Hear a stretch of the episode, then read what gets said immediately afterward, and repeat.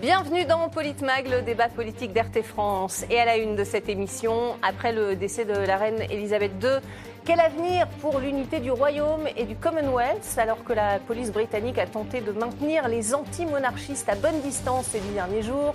La royauté ne fait pas l'unanimité entre les velléités d'indépendance de l'Écosse, les tensions communautaires en Irlande du Nord, la crise économique et sociale et les tentations républicaines dans 14 pays du Commonwealth. Le nouveau roi aura du mal à, continuer à incarner l'unité de la nation. Écoutez. Nous ne savons pas ce qu'il fait, mais il touche un salaire de 24 millions de livres sterling par an, soit plus de 1000 fois le salaire britannique moyen. Et pourquoi? Agiter et serrer la main. Je pense que le principe du pouvoir héréditaire est absolument odieux en 2022. Vous ne pouvez avoir aucune justification philosophique ou morale pour qu'une famille ait un pouvoir politique comme celui-là, simplement en raison de sa naissance. C'est la question fondamentale. Et pour en parler avec moi sur ce plateau, nos éditorialistes RT France, Didier Maisto, bonsoir. Bonsoir. Nous sommes également avec Éric Revel face à vous. Bonsoir Éric. Chère madame, messieurs, bonsoir. Euh, nos invités ce soir, François Coq, essayiste et analyste politique. Bonsoir. Bonsoir. Et face à vous, Philippe Carsanti, éditeur et analyste politique également. Bonsoir, monsieur Carsanti. Bonsoir. Euh, bienvenue et merci beaucoup d'avoir accepté notre invitation sur RT France. Alors, on a vu hein, la, mort de la reine qui pourrait réveiller les anti-monarchistes dans le Royaume-Uni. On va d'abord parler du Royaume-Uni, si vous le voulez bien, avant de rentrer dans les, pays du Commonwealth. Euh, est-ce que cette mort pourrait précipiter justement ces velléités anti-monarchistes, selon vous, Éric Revel? Je ne crois pas du tout. Je veux dire, alors je ne sais pas ce que représentent les anti-monarchistes euh, au Royaume-Uni. On n'a pas de chiffres. Euh, bon, j'en sais rien, mais si vous voulez, vu l'engouement, vu l'émotion, vu, euh, les foules considérables qu'a occasionné la disparition de la reine, puis ces 10 jours, 11 jours de cérémonie, d'enterrement. Non, je crois, je crois que, en plus, peut-être que les, les anti-monarchistes devraient réfléchir à un point, quand même je vous le dis comme je le pense. Bien sûr. C'est que, euh, vous voyez, quand la reine prononçait un discours, on la croyait parce que ce n'était pas une politique, mhm. justement. Euh, parce qu'elle incarnait la nation et pas la politique, justement. Elle rassurait. Elle rassurait. Souvenez-vous de son petit discours d'un quart d'heure sur la crise euh, sanitaire. nous, nous, nous, nous reverrons, a-t-elle dit. Voilà. Et, mhm. pendant un quart d'heure, nous, on, a des chefs d'État ou des chefs de gouvernement qui vont parler pendant des heures et des heures pour nous expliquer qu'on est en guerre tous les matins, vous voyez, qui, je pense, et qui rassurent pas forcément. Elle, elle avait cette faculté-là. Pourquoi? Parce que précisément, le seul lien qu'elle a avec la politique, c'est ces petits rendez-vous hebdomadaires qu'elle a avec le Premier ou la Première ministre, en l'occurrence une femme en ce moment, Listros, mais c'est tout. Et rien ne filtre de ce que la reine ou le roi pense et de ce que fait le gouvernement. Et ça, incarner la souveraineté nationale, la nation, et non pas rentrer dans le jeu politique, c'est quand même un énorme avantage. C'est quand même un pôle de stabilité. Bon, alors après, ça coûte très cher la monarchie. Euh, on a les chiffres d'ailleurs, on va les tout, tout, ça est vrai, tout ça est vrai. Mais euh, voilà, c'est un engouement considérable. On dit 4 milliards de personnes, c'est possible Il y a une culture du secret. J'ai entendu regarder les cérémonies, 4 milliards de personnes. C'est l'événement le plus important jamais euh, organisé.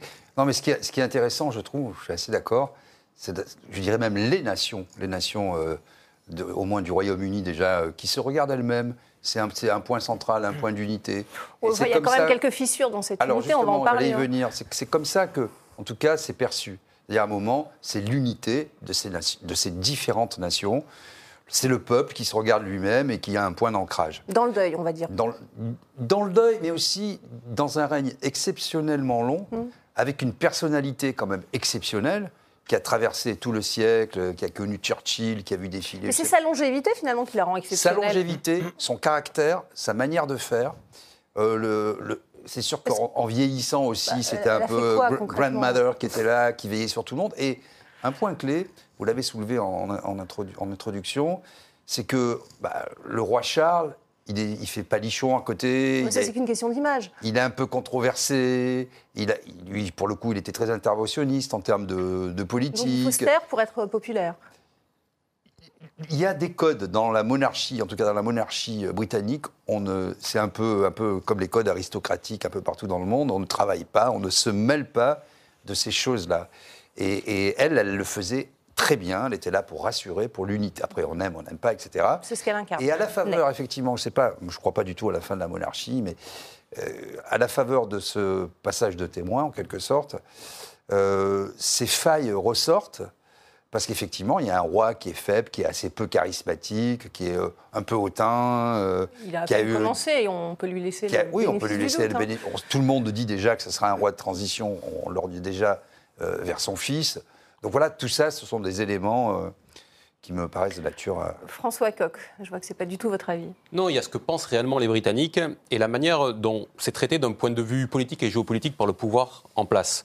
Ce que pensent réellement médiatique les aussi, je permets de, tout à fait, le dire. Tout à fait. Mais ce que pensent réellement les Britanniques, écoutez, ça fait euh, plus de, ça fait près de 400 ans qu'ils ont réalisé leur, leur, première révolution, celle de Cromwell, celle qui, à un moment donné, et celle qui donne un pouvoir très spécifique, très particulier au, au, Parlement, et qui lui permet d'être peut-être, ce qui n'est même pas euh, en France aujourd'hui, l'outil du politique. Mm. Voilà. Et et qui a, qui a, mis le, le, roi ou la reine, selon les, selon les circonstances, finalement plus ou moins de côté dans un rôle pour partie, euh, pour partie honorifique. Donc, euh, il y, y, a cet attachement-là à ce système-là, d'une certaine manière. La reine est morte, mais vive la reine ou vive le roi, dans le sens où ça prolonge cette forme démocratique euh, dont on peut, nous autres, républicains, penser un certain nombre de, choses, mais que bah, les, Britanniques apprécient. Et par bien des aspects, je le redis, à juste titre, parce qu'il me semble que dans la période, nous, on aurait, en termes de, démocratie représentative, un certain nombre de, leçons à y prendre. Mm. Le deuxième aspect, c'est qu'on est dans un changement d'époque complet pour euh, l'Angleterre et le, Royaume-Uni. Enfin, imaginez quand même que ce, pays-là était à la tête d'un immense empire sur les cinq continents il y a encore quelques, décennies, qu'il était encore l'un des piliers de l'Union euh, européenne il y a quelques années, et que ben, aujourd'hui, euh, il est dans une forme de situation qui apparaît comme une situation, de reflux, confronté à une crise économique terrible. On annonce 10 millions de pauvres. 10 millions de pauvres d'ici quelques, quelques, semaines. Ça va être la France et, bientôt. Et donc, les, gens ont besoin de se rapprocher à ça, et le pouvoir a envie d'envoyer un message. Voyez, nous sommes toujours là. Et donc, ils se saisissent de cette occasion, je crois, pour poser un acte politique. Mais Philippe Carsanti, quel est votre avis?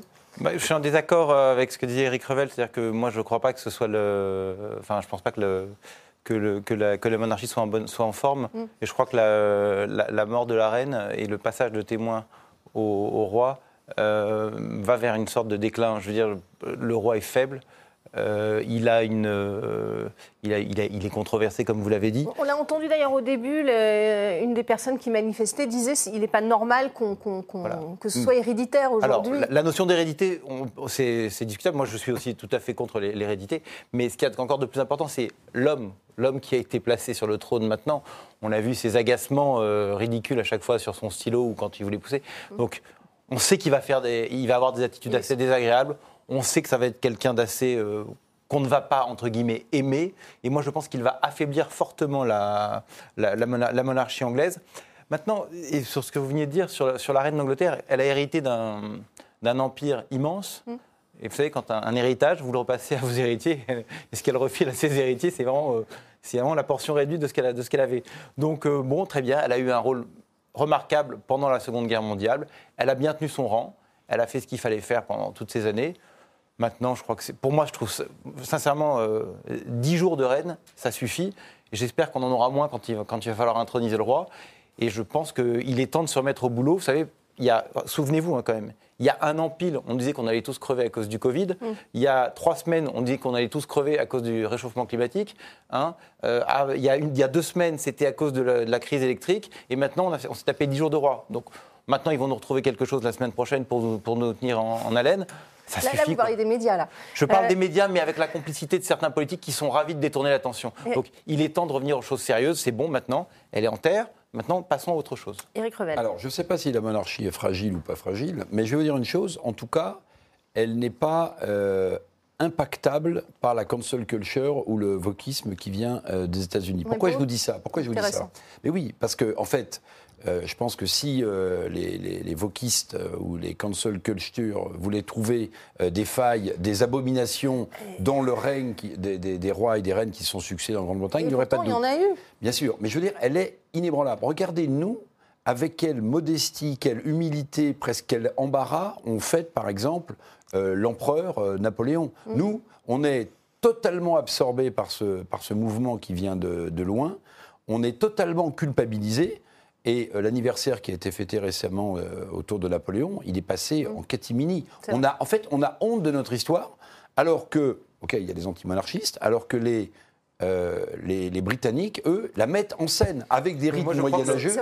Moi, je crois que le roi sera leur premier des wokistes. Moi, ah. alors, moi, ce qui m'inquiète énormément, c'est que toute son attitude, tout son, tout, son, tout son pipeau écologiste, etc., pour moi, ça va être le premier des wokistes. Il va nous faire toutes ces histoires-là. moi, j'y crois. Je crois vraiment que c'est ça qu'on ah va bah subir. Didier, Didier Oui, puis la France, quand même, il y a une tradition. Bon, d'abord, on, est des régicides, ne, Ce qui est étonnant, c'est la, popularité que ça a aussi en France, qui est un pays qui ça, a Ça, c'est les médias qui ont dit ça. C'est BFM qui a tous les jours titre, parce qu'il feuilletonne toutes les 10 secondes là-dessus, le stylo, les pompes, les machins. En réalité, euh, je ne sais pas si ça passionne vraiment mm. les Français. Ça passionne les médias qui disent que les Français sont passionnés par mm. ça, ce qui est tout à fait. Ça fait de l'audience, quand même, mm. Didier Maestro. Ça fait beaucoup d'audience. Oui, mais tout, fait de l'audience. Hein, euh, Est-ce qu'une chaîne pourrait s'amuser à faire de la contre-programmation et arrêter de diffuser ça Il n'y a rien d'autre bah, Ça ne ferait pas d'audience. Ça ferait pas d'audience. C'est des robinets à. Bon, euh, Donc c'est l'audience qui non, mais les choses. Ce qui est intéressant, c'est que, bon, premièrement, on est un peuple, qu'on le veuille ou non, régicide.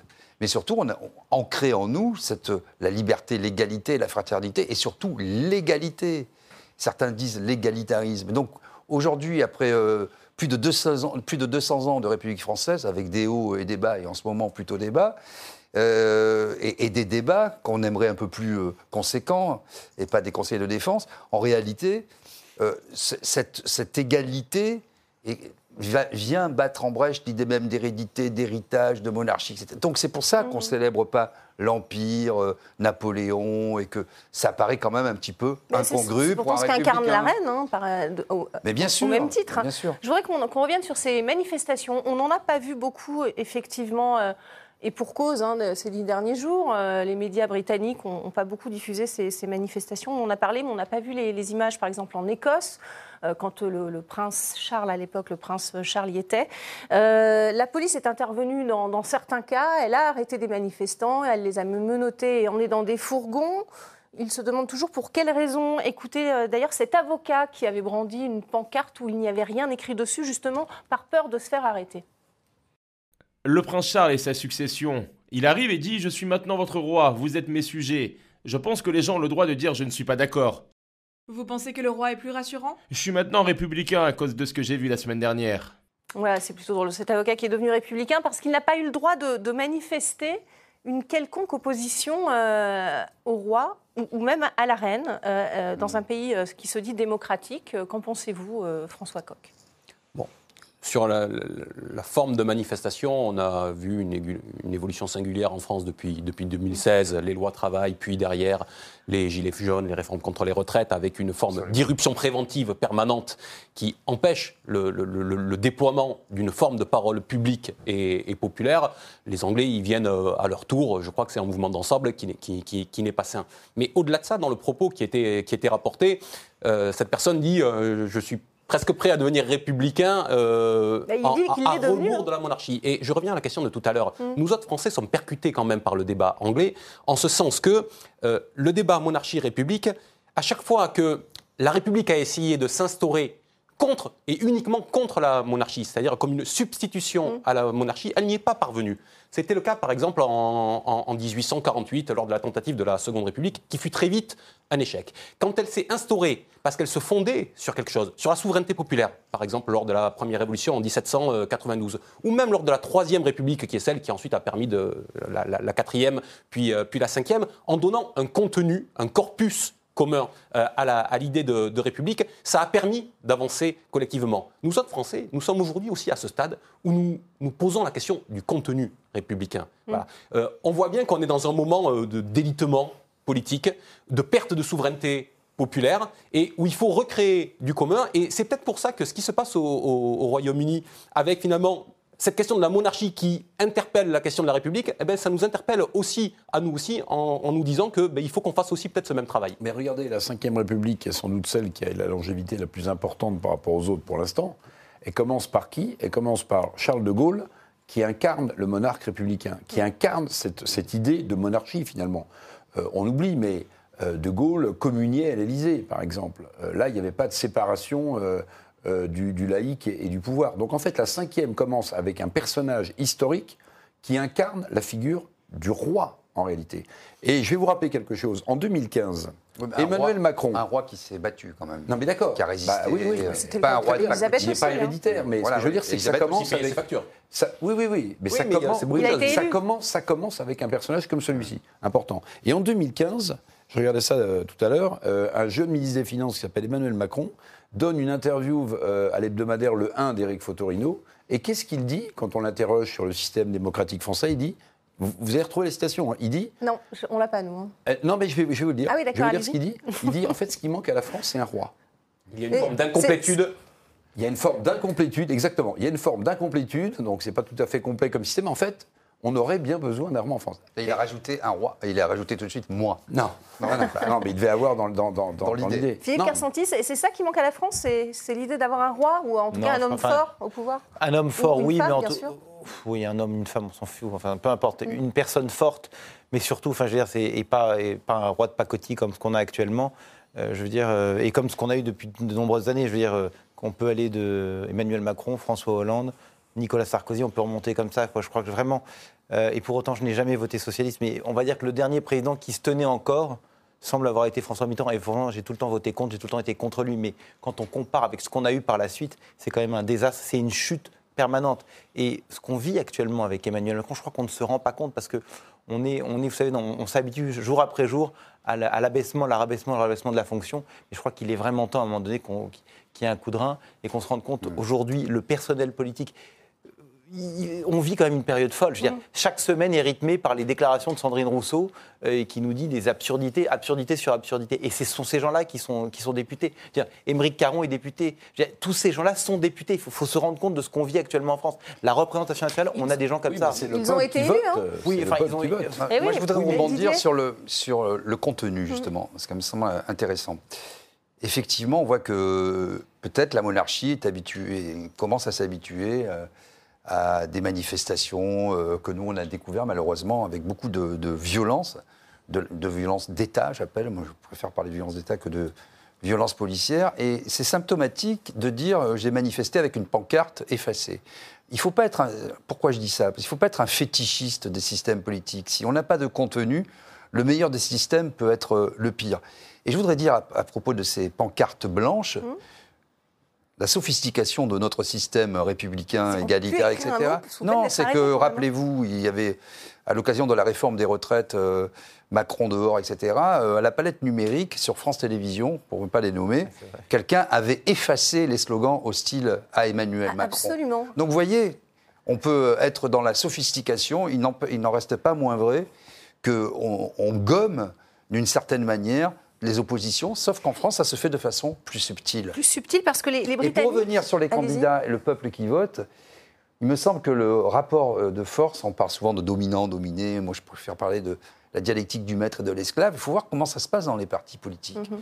Les gens votent, certes, mais qui sont désignés? Eh ben, Regardez comment se font les désignations dans les partis politiques. Finalement, c'est toujours un peu les mêmes, des people, des apparatchiks, ceux qui sont près du roi. Et, le problème principal de notre démocratie aujourd'hui, ça vaut dans notre démocratie, mais aussi dans tous les partis politiques qui la composent, d'où la réaction de Mélenchon par rapport à ce qui s'est passé, etc., dans l'affaire Katnins, ce sont des logiques un peu familiales, claniques, du groupe, des dominants. Et, donc, avant d'avoir une réaction politique, on protège le clan. Et ça, c'est vrai. Alors, je, parle, je parle de ça pour LFI aujourd'hui, mais malheureusement, c'est transversal. Dans tous les partis. Et c'est terrible. Euh, en, termes de protection sur les, sur les déviances sexuelles, la reine d'Angleterre a fait la même chose pour protéger son fils aussi. Hein. donc je veux dire. Euh, c'est pour ça que je dis, il faut pas être. Il y a une loi quand même. Sans mauvais jeu de mots, un fétichiste du, du système au Rassemblement national. Il y a une loi qui est passée en 2022 en Grande-Bretagne. Il y a quand même une loi anti-manifestation qui est passée en 2022 pour renforcer les, pouvoirs de la police, hein, pour réprimer justement les manifestations. On va voir que la France n'en est pas encore là. Euh, un article qui stipule que finalement une personne n'a pas le droit de, dire un mot qui pourrait offenser une autre personne dans, l'espace public. Regardez ce qu'en dit ce, professeur de droit européen, justement. Tout ce que vous avez à faire est de trouver une personne, ce qui ne serait pas difficile dans une foule de personnes qui rendaient principalement hommage à la reine, pour se sentir offensé par quelqu'un qui est là pour protester contre la monarchie dans son ensemble. Vous pourriez tout aussi bien dire que quiconque tient une pancarte disant Nous aimons la monarchie est sérieusement ennuyeux pour quelqu'un qui n'aime pas le monarque. Où cela se termine-t-il? J'espère que vous avez compris l'essence de cette loi. Euh, c'est que finalement, il faut faire très attention à ce qu'on dit, d'où les pancartes blanches, euh, sous, sous, peine d'être poursuivi. Euh, Mais c'est ce qui règne actuellement dans les universités américaines. Je veux dire, chaque personne est, offensée, je suis offensé parce que tu dis, parce que tu es, etc. Et c'est aussi le wokisme, parce que je suis offensé parce que tu es blanc, et nous, noirs, avions, avons, avons été victimes de, du suprématisme blanc pendant, pendant, de, pendant 30 siècles. Donc c'est toute, toute, cette culture, et c'est pour ça que ça vient partout, ça vient en Europe. Ce que vous disiez, vous avez raison, c'est en France, mais c'est aussi en Angleterre, et je vous garantis qu'avec le roi qui arrive, ils vont en souper aussi du wokisme. Alors ça, on verra. On va peut-être parler de, des velléités, euh, justement, de se défaire de, cette monarchie. On, a vu le, Pays de Galles. Euh, il y a cette euh, douloureuse question de, l'Irlande du Nord également, où pour la première fois, les, les, indépendantistes sont, sont, au pouvoir. Est-ce qu'on est-ce que l'Irlande du Nord pourrait un jour se défaire de, la Grande-Bretagne? Est-ce que les Écossais vont, voter l'indépendance? François Coq, il y a tous ces mouvements aussi qui fissurent la, la monarchie aujourd'hui. Qui fissurent la monarchie, mais on est dans une situation de grande instabilité depuis le Brexit. Il faut bien voir le rôle qu'a joué l'Union et que continue à jouer l'Union européenne pour promouvoir dans tous les pays les indépendantismes. Soyons clairs, Bruxelles veut casser les États-nations. Pourquoi? Parce que la nation, c'est le cadre où s'exprime la souveraineté populaire. Donc, Bruxelles a une velléité, c'est de renforcer partout, en Catalogne, euh, dans le nord de l'Italie, en Vénétie, en Lombardie, en Écosse, en Belgique de renforcer partout des régionalismes parce qu'elle veut que les pouvoirs locaux soient leur interlocuteur, leur, interlocuteur direct. Et donc, ce faisant, elle cherche à affaiblir les États-nations. C'est pour ça qu'il y avait des velléités, des velléités aussi fortes en Écosse, par exemple, il y a quelques années. Le Brexit a un petit peu rebattu les cartes de ce point de vue-là. très pro-européen, je le rappelle. Hein très pro-européen et avec une volonté très forte d'indépendance. Souvenez-vous des votes qu'il y a eu il, y a, il, y a, 4 ans, il y a 5 ans. Et donc, euh, on est aujourd'hui dans, un espèce d'entre-deux. On ne sait pas comment ça va se stabiliser sur, euh, sur cette question-là. Euh, après cette tentation européiste, le fait que, en fait, pour être clair, on leur promettait à la fois plus de pouvoir, on leur promettait aussi plus d'argent en aide européenne, en se libérant prétendument du joug de, des, États-nations. Bon, on verra comment ça évolue dans, dans les années qui viennent. Peut-être que le rôle malsain euh, dans cette matière aussi qu'a joué Bruxelles, euh, aura moins de prise du fait du, euh, Brexit. Ça n'empêche qu'il se poursuit dans les autres pays que j'ai cités. Hein. Oui, oui, puis l'Écosse qui va organiser a priori un référendum en octobre mhm. prochain, Éric Revel Oui, alors je ne sais pas si la stratégie du, du, régionalisme elle est aussi fomentée, aussi réfléchie ça de la part de l'Union européenne. En revanche, je mhm. partage totalement votre conclusion. C'est-à-dire que l'Europe qui est mise en place graduellement euh, jusque y compris depuis les critères de Maastricht, en fait, c'est l'abandon des souverainetés nationales. C'est absolument très clair. D'ailleurs, si vous écoutez, euh, je le dis souvent, mais je le répète à chaque fois parce que ça me frappe, écoutez-le. Le chef de l'État, Emmanuel Macron, il ne parle que de souveraineté européenne. Il ne parle que de souveraineté européenne. Il n'y a plus jamais le mot souveraineté nationale. Bon.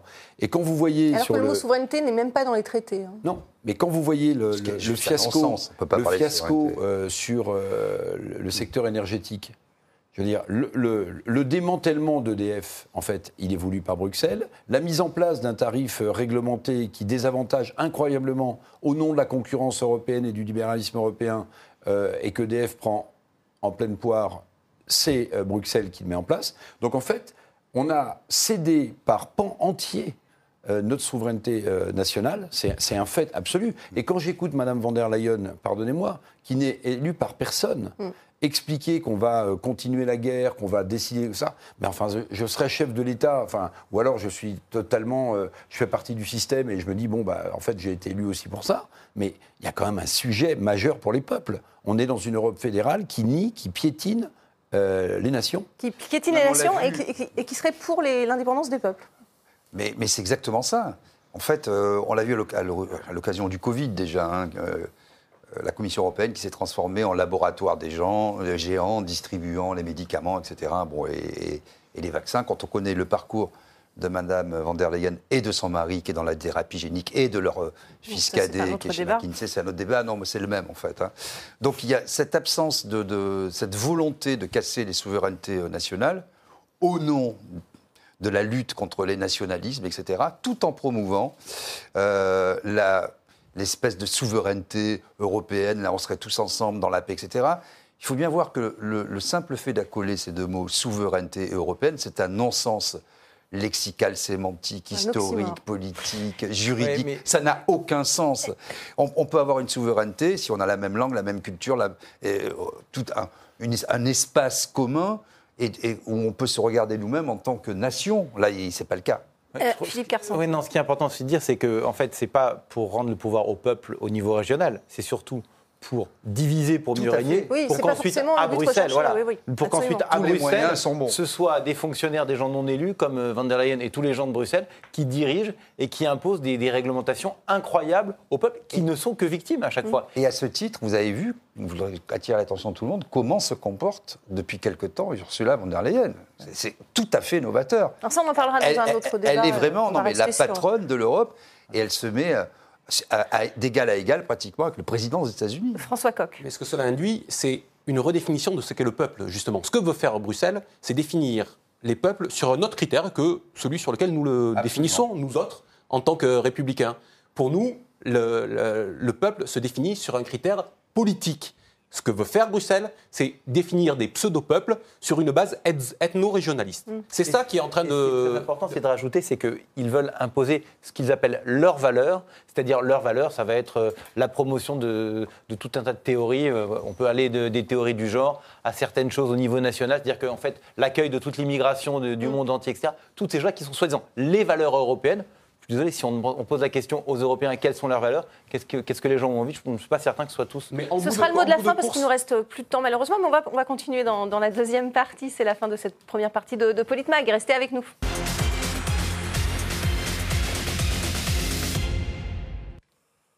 Allez, deuxième partie de, de Politmag sur euh, la monarchie et les anti-monarchistes que l'on a vu euh, récemment se réveiller au Royaume-Uni, également dans, les pays du Commonwealth. On va parler du, Canada, si vous le voulez bien, à présent. Le, Canada qui, n'a jamais été très pro-monarchie, finalement, euh, quoi qu'en dise son Premier ministre. Écoutez-le.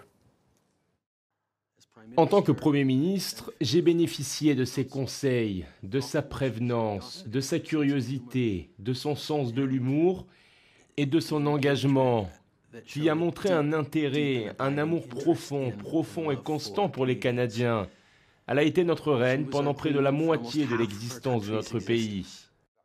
Ah, Justin Trudeau qui, fait un vibrant hommage à la reine, présente, euh, présence constante dans la vie des Canadiens, dit-il, euh, sauf que 71% des Québécois euh, souhaitent se débarrasser de la, monarchie. Qu'est-ce que ça vous inspire? Est-ce que vous voulez prendre la parole, François Coq?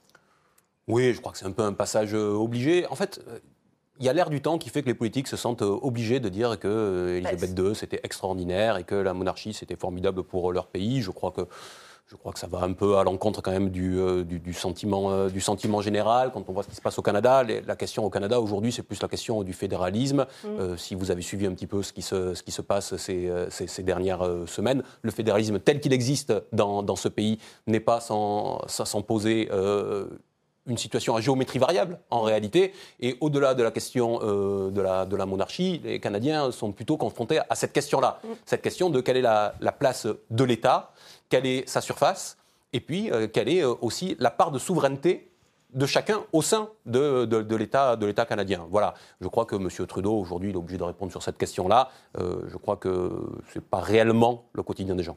Éric Revel non, Vous donnez un chiffre sur le Québec, mais le Québec, c'est pas tout le Canada. donc, sauf, que, c'est un sentiment majoritaire dans tout le pays quand même. Hein. c'est le Québec qui veut se séparer du Canada. Voilà, voilà. Donc, euh, bon, 51% non, dans ma, question, c'est toujours la même. C'est quelle est le euh, quelle est la, la, proportion exacte La proportion d'anti-monarchies dans tout ça? Bon, 51%. En revanche, en revanche, la place de l'État au Canada, ça c'est un débat mm. très très important parce que en fait, le Canada a mis en place, il y a, quelques années déjà, hein, ce qu'on appelle la, troisième voie en matière de réforme économique, mm. et a privatisé beaucoup de services publics. A privatisé beaucoup de services publics. C'était à l'époque où euh, Paul Martin était ministre des Finances, donc ça remonte un petit peu. Par exemple, euh, ils ont privatisé le contrôle aérien. Alors, ils ont viré des fonctionnaires, et vous avez, depuis cette époque-là, des gens de gauche et de droite en France. Euh, interrogez les gens autour de vous, suivant vos appétences politiques, vous verrez, ils ont tous fait un voyage au Canada, nos hommes politiques, pour voir comment on avait mis en place euh, cette réforme, qu'est-ce qu'on pouvait faire en France? Bon, ça, on n'en a jamais tiré beaucoup de leçons. Oui, c'est un vrai sujet, la place de l'État au Canada. Mais euh, si vous regardez ce qu'était le Canada, qui était plutôt une administration euh, publique assez proche de ce qu'on connaît en France, et ce qui est devenu le Canada, alors, je vais vous provoquer un peu. C'est pas pour autant que le contrôle aérien, maintenant qu'il est privatisé, est moins bien assuré qu'à l'époque où c'était un service public, comme ça l'est en France. Bon, tout ça pour vous dire que ce, ce, débat, oui, il transcende la société euh, canadienne, mais j'ai pas le sentiment qu'ils vont revenir en, arrière pour plus d'État. C'est pas le sentiment que ça donne. Voilà, le Canada, il a une place à part entre le tout libéralisme à l'américaine, le tout social protégé, je suis un peu caricatural, hein, à la française. Ils ont rapport avec la reine qui incarne plutôt un passé colonialiste. Oui, oui, oui, mais si vous voulez, euh, ce qui est intéressant, c'est que le Canada a pris un chemin qui n'est pas celui euh, du libéralisme mm. anglo-saxon au sens large. Euh, on parlait du nombre de pauvres qu'il allait avoir au Royaume-Uni, avec, parce qu'ils n'ont pas de tarifs conventionnés hein, pour leur facture électrique, les, Britanniques. Donc eux, les factures, il va falloir qu'ils les payent ou qu'ils fassent la grève des factures. Mm. Ce qui est intéressant, c'est que le Canada, membre du Commonwealth, a choisi une troisième voie qui n'est pas une, une, voie du tout libéral anglo-saxon, qui est un mix, si j'ose dire, puisqu'on parle beaucoup de mix énergétique, il y, a du, il y a du mix économique entre le libéralisme à tout craint anglo-saxon et la voie euh, qui coûte très cher de l'assistanat, enfin mhm. de la protection des, peuples, euh, comme euh, c'est le cas chez nous. Hein. Puis on parlait aussi du, des régionalismes, des langues régionales, etc. il faudrait quand même soulever un point, c'est que d'abord, dans la monarchie britannique, vous savez qu'elle est à la cour britannique, quelle est la langue officielle C'est le français. Mhm. Peu de gens le savent. Et quand on, parlait du, du, Québec, en réalité, quand on voyait le combat qu'il mène sur la langue, la francophonie, la culture, euh, il y a matière à réflexion pour nous, parce qu'on a abandonné complètement euh, la francophonie. Qui était, le français était la langue officielle euh, partout dans le monde, que ce soit dans le sport, dans, dans les affaires étrangères, la diplomatie. bon, petit à petit, on n'est même pas dans l'anglais, une espèce de, de soupe avec mm. très peu de mots, très peu de vocabulaire. Ça appauvrit l'humanité, tout ça. Et donc, voilà, je voudrais juste dire ça par rapport au le Canada, il y a ce, rôle, effectivement, de l'État, quelle est la place de l'État et cette troisième loi, ils s'en sortent pas euh, si mal que ça, finalement, bien que la dictature sanitaire euh, ait aussi euh, fait florès. Mais voilà, le combat mm. culturel, ils sont en pointe, la belle province, comme on dit. on aimerait bien qu'en France, on défende autant notre langue et notre culture. de, façon anecdotique, ce qu'on vient de voir sur Justin Trudeau, vous savez, on vient de vivre 10 jours de Rennes, et vous allez voir qu'on va vivre encore 10 mois de Rennes. Et je vais vous dire pourquoi, parce qu'on va voir tous les hommes politiques du petit et du plus petit au plus grand qui vont vous dire euh, la reine et moi, la reine et moi. Donc lui, c'est la reine et moi ce qu'elle m'a appris. On aura dans trois semaines sûrement un Sarkozy à la télé pour dire la reine et moi. On l'a déjà entendu, si je peux ah, déjà permettre. Bon, bah alors, je l'ai raté celui-là. Il, a, il a raconté son anecdote quand il était allé avec euh, son épouse. On a, on a, tous, je dirais, ans, Justin Trudeau. Donc on a, on, a, on a tous les politiques qui vont nous fatiguer. Et comme on a eu à l'époque, quand, quand, Johnny est mort, on a eu toutes tous, les, tous, les, tous les gens des médias qui nous racontaient de Johnny et moi. Donc ça commence à être un petit peu fatigant. Et j'aimerais bien que ces gens-là se rendent compte qu'ils sont ridicules. Que la reine n'en avait strictement rien à foutre de Justin Trudeau. Je crois que même elle avait beaucoup de mépris pour ce garçon, euh, qui est non, mais on le sait, quand on, connaît, quand on suit un petit peu l'activité au Canada, on sait que Justin mm. Trudeau n'était pas aimé par la reine et n'est vraiment pas aimé euh, là-bas. C'est quand même un homme politique. Si, on se plaint d'Emmanuel de, Macron en France, je peux vous dire que Justin ah bah, Trudeau. C'est vous qui vous en plaignez, moi. mais, non, mais c'est trois crans en dessous. Je veux dire, c'est encore trois crans en dessous. Donc c'est une posture, c'est ce que vous voulez dire? Oui, c'est simplement c'est, se mettre en avant. Ce sont, des, sont des hommes politiques qui ne valent rien. Alors l'Australie aussi a, des velléités de se défaire du, Commonwealth, non pas forcément du marché économique que représente le Commonwealth, mais plutôt de, ce qu'incarnait la reine euh, et, son, ce que je disais tout à l'heure, son passé colonialiste. Euh, L'Australie, le Canada, on l'a vu, la Barbade aussi a a, décidé de, devenir une république. Euh, cette reine, est-ce qu'elle incarne un, passé, un lourd passé colonial, euh, François Coq Oui, c'est peut-être ça qui va remonter euh, à la surface. C'est peut-être en ça qu'à un moment donné, il y a de la conflictualité qui va montrer entre les prises de position publiques des dirigeants et ce que ressentent réellement les, les, citoyens. Je le dis parce qu'on parlait à l'instant du, Canada. En ce moment, il y, a un, mouvement de fond, une lame de fond au Canada mm. de, de repentance par rapport aux natifs. Mhm. Voilà. Absolument. Euh, ils étaient là avant nous. Euh, et donc, euh, par exemple, aujourd'hui, il y a une loi qui fait qu'ils ont un droit de préemption s'ils le souhaitent, qui peut s'opérer avant tout achat immobilier. Le capitalisme s'est bien sûr immédiatement saisi de ça, parce que dans ce cas-là, les natifs exercent leur droit de préemption, et puis derrière, les promoteurs viennent leur acheter ça. Je ne vous, enfin, je vous fais pas le film, tout le monde sait comment, comment ça se passe. Mais en tout cas, c'est une lame de fond actuellement au Canada et aux États-Unis. Attention, on va y venir derrière. C'est dans le wokisme. Ça, va y venir derrière, euh, derrière pour nous. Ce que je suis en train de dire, c'est que si c'est ça le mouvement de fond actuellement au Canada, et si M. Trudeau pense qu'il va marquer des points en, étant dans, l'air du temps, à un moment donné, on va, on va voir le hiatus réapparaître quand même. Voilà, ça peut tenir quelques jours et puis à un moment donné, c'est trop, c'est l'overdose. Ce qui est vrai au Canada risque d'être vrai aussi dans les, dans les autres pays. quant, à, à l'Australie, eux, ben, ils se cherchent une place géopolitique. En réalité, la vraie question, c'est ça. Tout le monde a bien vu le glissement du monde et la part euh, importante du, sud-ouest euh, sud-asiatique aujourd'hui en termes euh, économiques. C'était il y a un an que les Australiens nous ont fait ce coup de Trafalgar sur les sous-marins sans que le président Macron et ses équipes voient venir quoi que ce soit, ce qui est absolument incroyable. On voit aujourd'hui que malgré tout, après s'être tourné à nouveau vers les États-Unis, L'Australie se trouve euh, un petit peu en peine, malgré tout, d'un point de vue concret et matériel, puisque si j'ai bien compris, ils n'ont toujours pas leur. Euh, les Américains ont dit qu'ils ne les produiront pas. Ils ne produiront pas, les sous-marins pour l'Australie. retournement de situation. En tout cas, euh, ce, sentiment d'avoir d'avoir eu mal par ce passé colonial se, voit aussi dans les Caraïbes, en Jamaïque ou, ou, dans les Barbades. il y a ce mouvement Black Lives Matter qui a aussi beaucoup imprégné les, les mentalités. Didier Maisto, c'est aussi ça qui fait que les cette, cette empreinte de la reine est douloureuse pour, pour, pour ces pays-là? Bon, il y, a une conscience aujourd'hui euh, exacerbée, effectivement, euh, des peuples. La reine s'est jamais excusée. Hein. Voilà, non, mais il y a une conscience, en fait, de, du sens, on peut dire, tragique de l'histoire.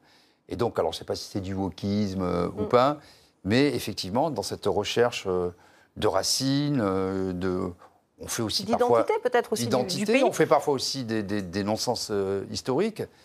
Euh, je crois que l'histoire, il faut se garder de l'instrumentaliser. Ce qu'on ne sait pas trop faire euh, en France, on verra si euh, le Commonwealth s'en sort mieux, mais il faut regarder les, faits avec un peu de recul et de froideur. mais c'est vrai pour la couronne britannique, c'est vrai pour la France, ça reste encore des histoires Moi, je veux bien Prendre un pari. Ça reste des histoires douloureuses. Je veux bien prendre le pari que vous verrez que dans 10 ans, le Royaume-Uni, ce sera encore appauvri en, en terre et en, et en territoire. Ça, c'est oui, je Pourquoi Pourquoi par, ce mouvement, Non, par, ce mouvement, mais aussi parce qu'on avait une reine qui était là depuis euh, plus de 70 ans et donc qui a tenu. Là, avec le nouveau qui arrive, ça va se je pense que ça va disloquer parce que il a, il a des comportements. Il a, commencé à en parler hein, justement du passé esclavagiste. Il s'en est excusé, je crois. Donc, Il a euh, des attitudes, il a des comportements qui font que les gens vont avoir envie de s'éloigner. C'est plutôt une attitude noble, non Ou pas? De quoi? Le fait de, s'excuser pour le passé sa vie à s'excuser. Non, je crois qu'il y, a un moment donné, on va arrêter de On passe notre vie à s'excuser. On doit s'excuser quoi et, ce qui a été fait avant, et ils vont s'excuser. On va s'excuser de quoi? Toute la vie, on va remonter jusqu'à quand? Jusqu'à Néandertal? Il y a un moment, il va falloir s'arrêter. Donc, moi, je ne suis pas responsable de ce qu'ont fait mes ancêtres blancs euh, en Europe. Euh, vous n'êtes pas responsable de ce qu'ont fait vos ancêtres blancs. Personne on est responsable de nos actes. Je crois qu'à un moment donné, il va falloir accepter qu'on vit. On vit dans le temps, on, vit dans le temps présent. Ce qui n'empêche pas de regarder l'histoire avec lucidité. Mais ce qu'on a fait subir à Napoléon, ce qu'on a fait subir à Napoléon, justement, la, non-commémoration de Napoléon, alors que quand même, mm. malgré tout ce qu'on peut lui reprocher, on peut lui reprocher toutes les guerres, etc., tout ce que vous voulez, mais il a quand même laissé une grande trace dans l'histoire de France. Je pense que ça, c'est une trace, je dirais, c'est un effacement Hein, c'est donc la cancel culture dont vous parliez qui est vraiment problématique. François Coq, euh, faut-il s'excuser euh, pour le passé, euh, les passés douloureux de certaines nations? Il faut faire l'effort de regarder les choses avec lucidité, comme vous venez de le, comme vous venez de le dire. Mais ça veut dire que pour regarder les choses avec lucidité, il faut se doter des outils mm. pour le faire. C'est des choses qui commencent à être faites sur, sur certains sujets qui sont plus proches de nous, qui sont des sujets douloureux, comme l'Algérie, comme, comme d'autres sujets qui doivent être traités de la, de la sorte.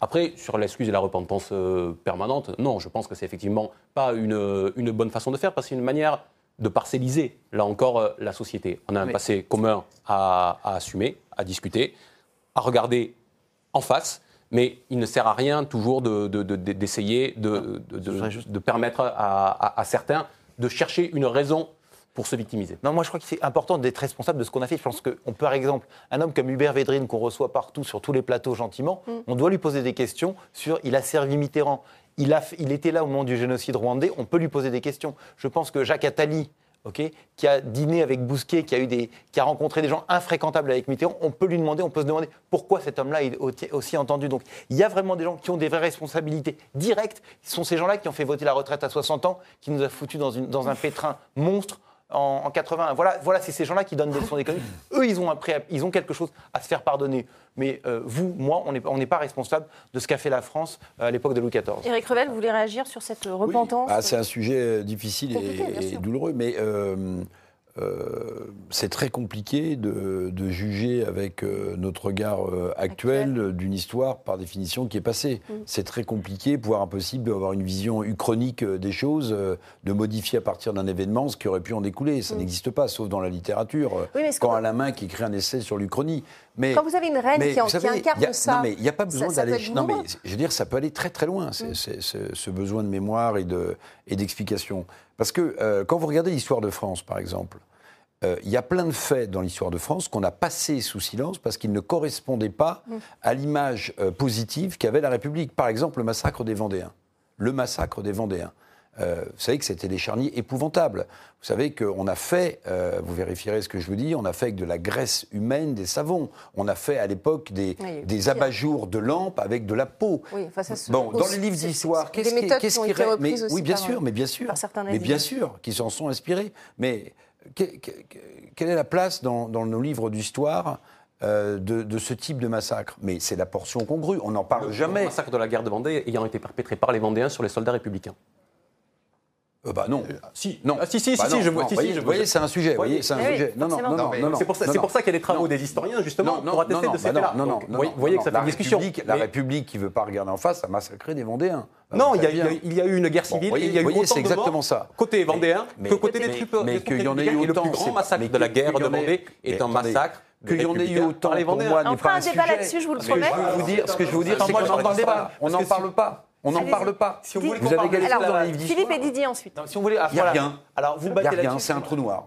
On en parle Alors vous, parlez, vous battez là-dessus, mais si on veut parler de l'esclavage, qui étaient les plus grands esclavagistes? Les chefs, les chefs de tribus africains qui vendaient eux-mêmes les esclaves. Qui étaient les plus grands marchands d'esclaves? Les musulmans qui, euh, sur, qui, sur, les côtes de Méditerranée, faisaient commerce des, esclaves avant même euh, le commerce triangulaire. Donc je pense que à chaque fois, si on va chercher plus loin. Il faut prendre toutes les responsabilités en oui, compte. Et puis à un moment donné, stop. On, est responsable de ce qu'on a fait. Moi, je suis né en 1966. Demandez-moi ce que j'ai fait depuis 1966. Ne me demandez pas ce qui a été fait en 40 en France. Ok, je ne suis pas responsable de Philippe Pétain, même si je m'appelle Philippe. Didier Maïsto.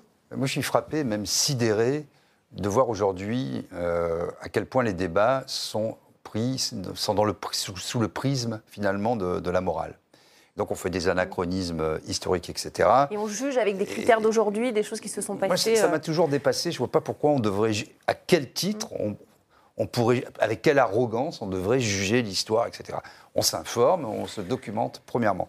Deuxièmement, je parlais tout à l'heure de, de, la francophonie, de l'importance de la culture. Les Chouans, c'est un bon exemple. Vous voyez, donc à un moment, la culture ne peut pas être prisonnière des, programmes. Euh, parce qu'un programme scolaire, c'est toujours la vision d'une époque, un instant T qui dure dix ans, etc. Donc d'où l'importance de la culture et cet appauvrissement culturel qui, moi, qui me fait peur, euh, Wikipédia euh, et compagnie. Donc si vous voulez connaître les Chouans, bah, lisez Chouan de Balzac, lisez plein de... C'est ça la culture. C'est pas effectivement des dates qu'on met les unes après les autres. C'est pas simplement une chronologie, c'est une synthèse, c'est un syncrétisme. C'est ça le, savoir. Et je pense qu'aujourd'hui, en étant dans, ces cultures héritées un peu des États-Unis qui commencent à, nous envahir, on met un l'angle de la morale, donc immédiatement vient la repentance, on ne réfléchit plus. C'est fait pour ça.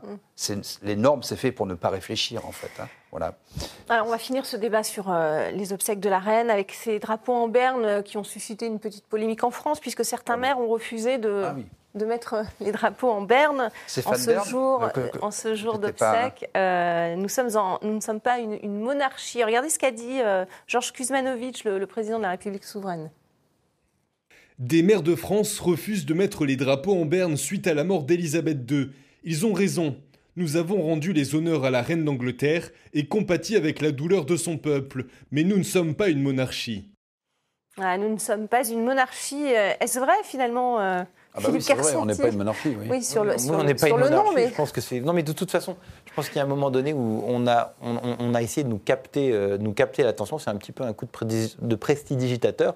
Encore une fois, je vous dis, n'oubliez pas qu'il y a deux semaines, le plus grave, c'était la crise énergétique. Il y a trois semaines, c'était le mm. Covid. Il y a quatre semaines, c'était le, le, réchauffement. Donc il y a un moment donné, et vous allez voir qu'à partir de mardi, enfin on est lundi, donc dès demain, vous allez trouver un nouveau sujet qui va vous capter l'attention, qui va vous dire attention, c'est le plus grand danger de la planète. Mm respirons un petit peu. Non, mais moi, ça ne me choque pas. Euh, je veux dire, un, maire, il, voilà, un maire dans, notre République, il fait ce qu'il veut, absolument. Mais là, c'est pas le cas. Pour le coup, euh, la première ministre a demandé au maire oui, de elle a demandé, elle a demandé, mais euh, j'ai cru que non, c'était un peu à l'appréciation de chacun. Moi, ça, vous savez, moi, ça me choque pas plus que ça. Hmm. Vous savez, il y a, y a, de le faire ou de pas le faire. Il y a des endroits, ça, on n'imagine pas. Moi, j'ai vu ça dans mon village, où sur l'église, sur le fronton de l'église, il y a marqué liberté, égalité, fraternité.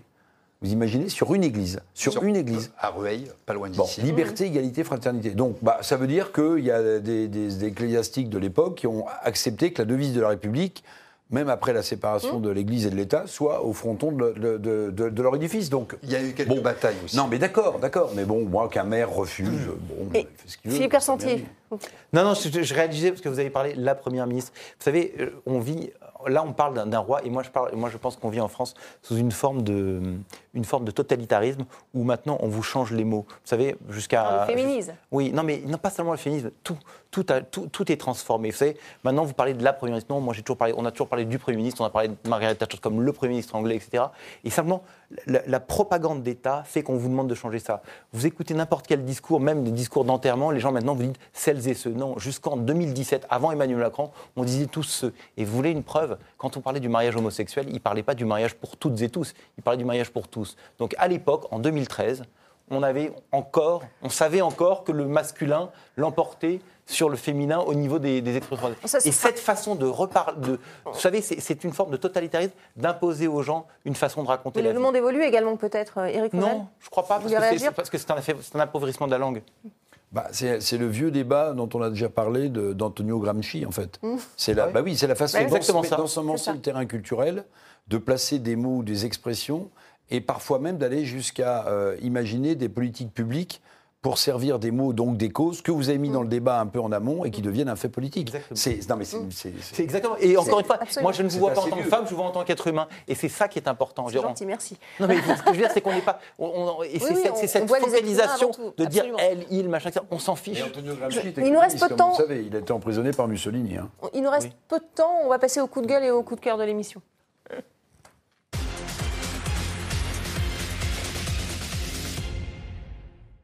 Allez, un coup de gueule pour commencer qui a fait euh, pas mal de bruit sur les, réseaux sociaux. C'est Emmanuel Macron qui est arrivé hier à Londres en basket et lunettes noires. Alors, il voulait euh, se faire une balade euh, sans être vu, paraît-il, et ça a pas mal fait le buzz chez les Britanniques. Regardez. Emmanuel Macron incognito est peut-être la personne la moins incognito que j'ai jamais vue. Comme le dit le dicton, autant de talent pour le déguisement qu'une girafe à lunettes noires essayant d'entrer dans un club de golf réservé aux ours polaires. Alors ça, c'est l'humour britannique. L'image vous inspire quoi Alors il est venu en basket aussi, ça a fait réagir pour d'autres motifs, mais euh, voilà, il voulait pas être vu. En tout cas, tout le monde l'a remarqué a priori. Bon, écoutez, moi, je vais peut-être paraître un peu ringard, mais je vais vous dire euh, ce que je pense. Euh, arriver en basket, même si il s'est ensuite habillé avec un costume, Madame Macron aussi, mm. bon, pour aller se recueillir devant. Bon. Mais arriver quand je veux dire, vous n'êtes pas chef d'État par intermittence. Vous n'êtes pas chef d'État à partir du moment où vous vous recueillez devant le cercueil de, la reine Elisabeth. Il y a un côté quand même désinvolte, c'est ça que je veux dire. Il y a un côté désinvolte, c'est-à-dire qu'il vient pour l'enterrement dont on dit que c'est euh, l'enterrement du siècle, enfin 4 milliards de personnes suivent, et lui il arrive en basket avec Madame Macron en basket. Il y a quelque chose qui, enfin pour moi qui colle pas, mais peut-être que je suis un peu... Euh, non, mais il s'enferme dans sa, dans, sa propre communication, en fait. Voilà. Quand il fait ça, on dirait, on dirait une rockstar, en fait. Quand les rockstars euh, vont se balader euh, pseudo, incognito, mm. avant, en fait, tout le monde les reconnaît. Parce qu'il y a des signes extérieurs de. Il y a des gardes du corps. bien euh, évidemment. Et là, c'est exactement ça qui, qui s'est passé. Donc, il fait semblant d'être incognito en voulant tout faire pour ne surtout pas être incognito. Et c'est donc de la communication parce qu'il veut envoyer ce message-là qui se retourne euh, contre lui. Voilà. Mais après, ça participe effectivement de l'affaissement de, de, la fonction présidentielle elle-même et, du poids démocratique qui pourrait être, Pour être une rockstar, il euh, ne faut pas seulement aimer l'argent, il faut écrire monnaie. Donc pour l'instant, il n'a rien produit hein, de, ce point de vue. il a voulu passer pour une rockstar, hein, c'est ça? Bah lui, c'est pas simplement les accessoires. ça, c'est de la punchline. Hein. Philippe Carson. Non, je crois que c'est.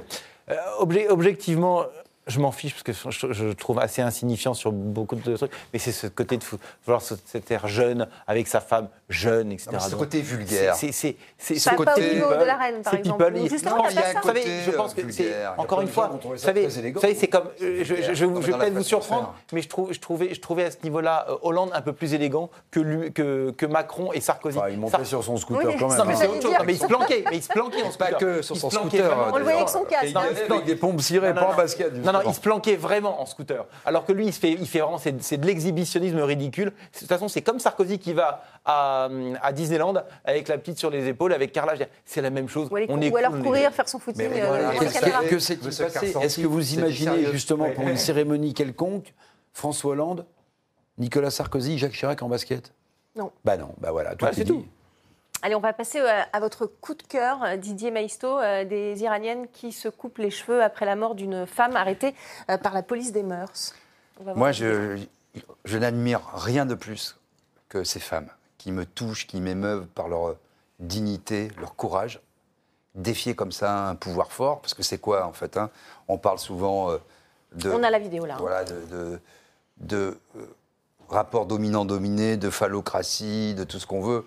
Là, elles risquent leur vie. Et on l'a vu euh, avec euh, cette jeune femme euh, qui a été enlevée par la police des mœurs, parce qu'il y a une police des mœurs, mmh. et qui est décédée trois jours plus tard. Donc il faut parce un sac... avait mal mis son foulard. Elle avait mal mis son foulard. Donc vous avez vu cette manifestation d'avoir ces femmes... où les femmes iraniennes retirent leur voile, retirent leur voile, se coupent les cheveux.